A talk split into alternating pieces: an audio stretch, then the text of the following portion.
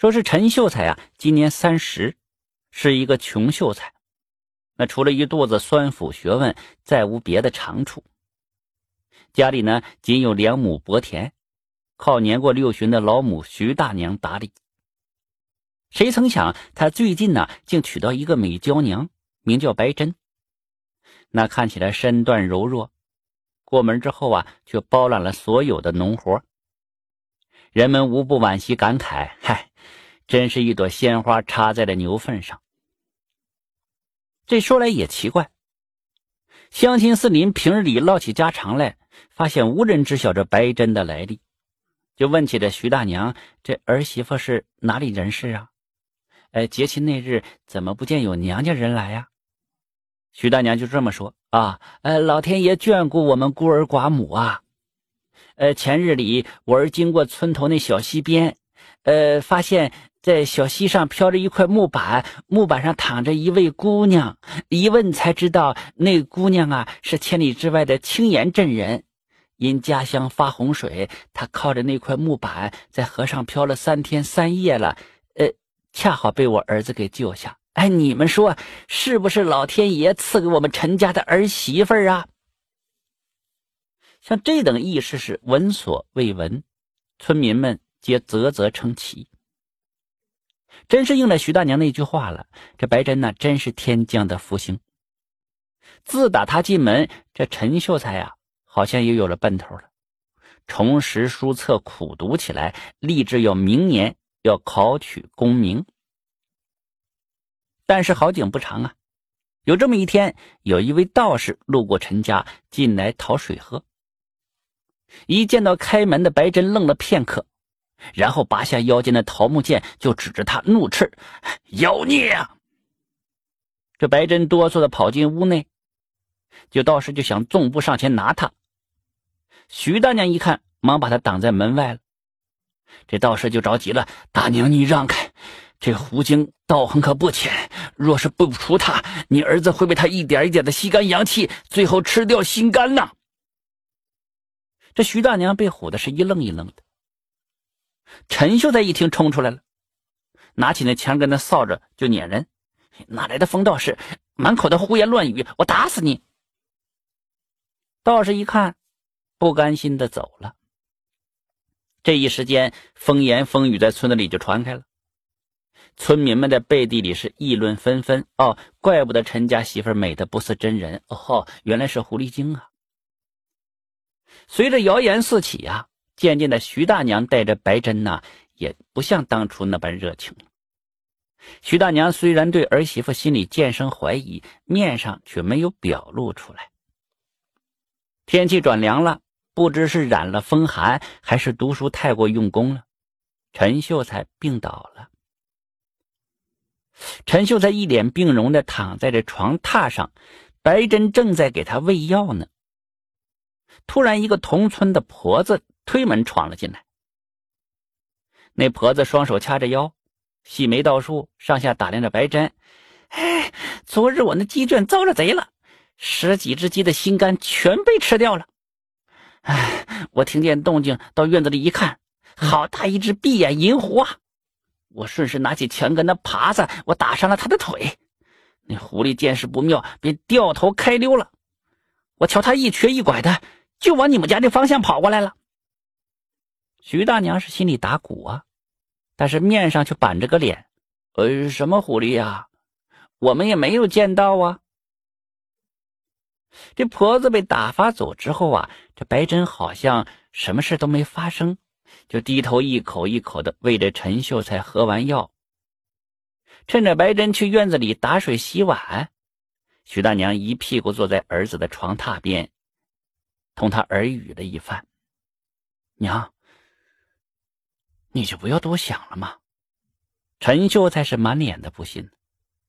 徐大娘按住儿子的手，再三的叮嘱：“嗨，你就听娘的吧，晚上啊，好好看个清楚。”到了晚上，听着身旁人均匀的呼吸声，陈秀才就记挂着白天娘对他说的话了。到底也敌不过心里的猜忌呀。陈秀才撑起了半个身子，轻轻掀开那被子的一角，借着微弱的烛光一看，结果就看到白珍的右脚缠着纱布，还渗着丝丝的血迹。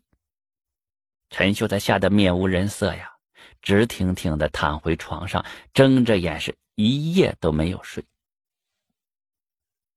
这白珍平日里要干这农活，还要侍候床榻上的陈秀，那忙的是脚不沾地的。但是奇怪的是啊，他是丝毫不见劳累憔悴，反而愈加的容光焕发。儿子久病不愈，加上村子里的流言蜚语，徐大娘彻底露出那恶脸来了。哎呀，原以为是老天赐的好姻缘呢，没料到竟然是个丧门星。白珍听到了，眼圈就红了。不是娘，你听我说呀。徐大娘就一推他，说什么说呀？自从娶了你呀，我儿子一天就没断过苦药，还说不是你刻的吗？陈秀才裹着棉被，一声不吭的坐在这床边。他知道白珍是狐妖之后，就打心眼里惧怕他，不敢和他亲近。白珍忍着婆婆的推搡，双手护着药碗，不让碗内的药汁倾洒。见他这么护着药，徐大娘就质问他：“你这么在意这药做什么呀？啊，你是不是在里面下了毒了？”陈秀才吓出了一身的冷汗呢。自己久病不愈，那肯定是他在药里做了手脚了。自己真是瞎了眼了呀！一年多来枕边睡着的，竟然是时刻想要加害自己的狐妖。想到这时啊。陈秀才顿时处在崩溃的边缘了。陈大娘就要去夺着白珍手中的药碗，这白珍身子一转，徐大娘就扑了个空，跌倒在地。这场景啊，彻底就断了陈秀才的最后一根念想了。他暴喝一声，从床上一跳而起，抓起针线盒子里的剪刀，一直捅向白珍的心窝。白珍没有丝毫的防备呀。坚刃没入胸口，正中心房。白珍忍着剧痛啊，看着冷漠的婆婆，又看了一看狰狞的丈夫。我当初的命是你救下的，如今还了你，倒也了了。这时候，一道身影啊，闪进了屋内，竟然是半年前讨水喝那个道士。道士一看，急忙蹲下去看白珍的伤势，见已经没了气息了。道士对陈秀才叹了一口气：“嗨，作孽呀！”道士一把扯开白珍脚上的纱布，见到伤口齐整，这哪里是被耙子打伤的呀？是生生用刀剜出来的。道士痛惜的闭上了眼睛。银狐血肉是治老疾的良药，是他一直用自己的血肉做药引。掺在药里喂你喝下，你才能活到今天呐！你呀，你呀！原来那日道士被赶出门之后，他并未离开。他恐白珍害人，便在村里一户人家住下了，悄悄观察着白珍。经过这半年，道士发现呢，白珍并非是作祟的狐妖，而是来报恩的。他还是狐狸身时啊，曾经被这秀才救过一命。如今是修为大成，就化作人身前来报答。道士也被这狐妖的仁义所感，决定放他一条生路。他今日正准备离开村子，不料竟会发生这等惨剧。徐大娘目光涣散，嘴里喃喃：“啊，他，他原来是来救我儿子的呀！”陈秀才也如梦方醒，抱着白珍冰冷的尸首是嚎啕大哭。